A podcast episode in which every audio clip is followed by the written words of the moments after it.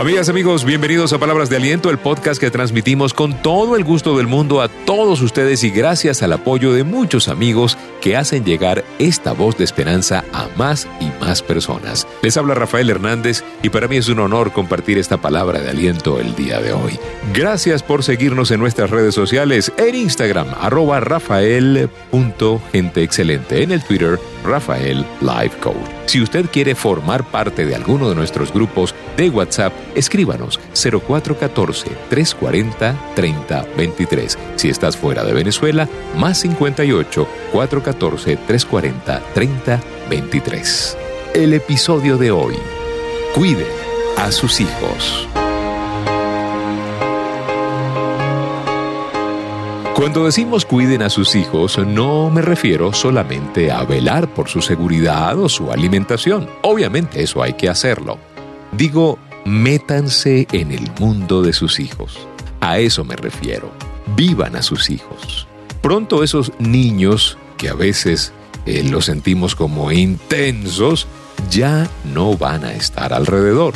Serán hombres y mujeres que a lo mejor no formarán parte de su cotidianidad. Así que siembre en sus hijos y usted cosechará un buen fruto. Les voy a compartir esta historia que nos llegó a nuestra mesa de trabajo.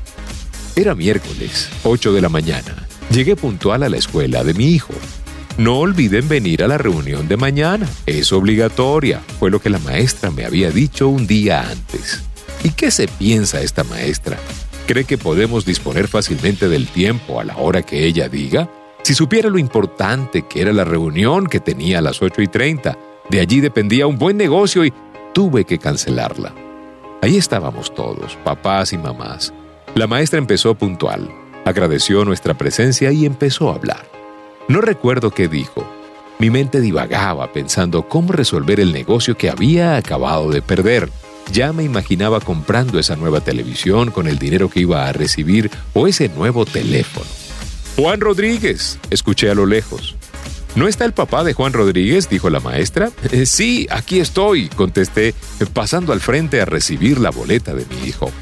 Regresé a mi lugar y me dispuse a verla. ¿Para esto vine? ¿Qué es esto?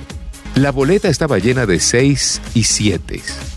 Guardé las calificaciones inmediatamente escondiéndola para que ninguna persona pudiera ver las porquerías de notas que había obtenido mi hijo. De regreso a casa aumenté más mi rabia cuando pensaba, pero si yo le doy todo, nada le falta, ahora sí le va a ir mal a este niño. Cuando entré a la casa, tiré la puerta y dije, Juan, ven acá. Juan estaba en el patio y corrió a abrazarme. Papá, qué papá ni qué nada. Lo retiré de mí, le di con el cinturón y lo mandé a su cuarto. Juan se fue llorando. Su cara estaba roja y su boca temblaba. Mi esposa no dijo nada, solamente movió la cabeza negativamente y se metió a la cocina. Cuando me fui a acostar, ya más tranquilo, mi esposa se acercó y entregándome la boleta de calificaciones de Juan, que estaba dentro de mi saco, me dijo, Léelo despacio y después toma una decisión. Al leerla, vi que decía boleta de calificaciones, calificando a papá. Por el tiempo que tu papá te dedica a conversar contigo antes de dormir, 6. Por el tiempo que tu papá te dedica para jugar, 6. Por el tiempo que tu papá te dedica para ayudarte en las tareas, 6.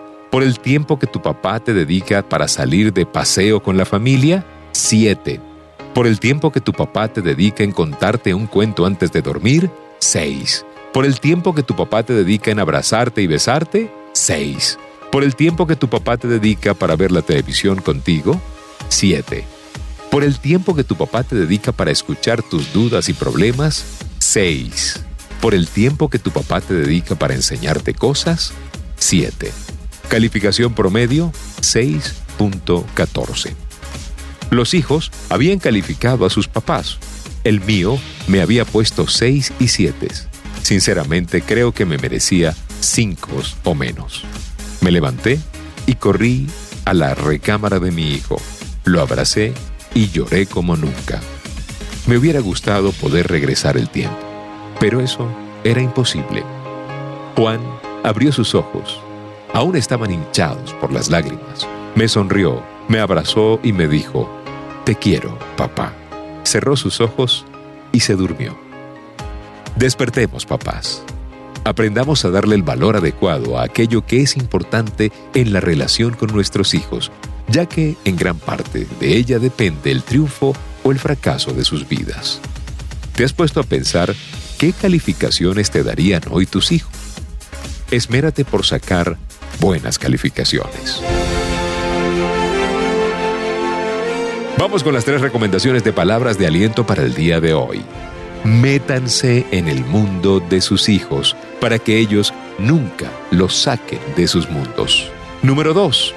Si usted solamente le da techo y comida a sus hijos, usted se está inscribiendo en un ancianato sin visitas donde usted va a recibir techo y comida solamente. Dedíquele más tiempo. Y número 3. No olvide que lo que usted siembra, usted cosechará.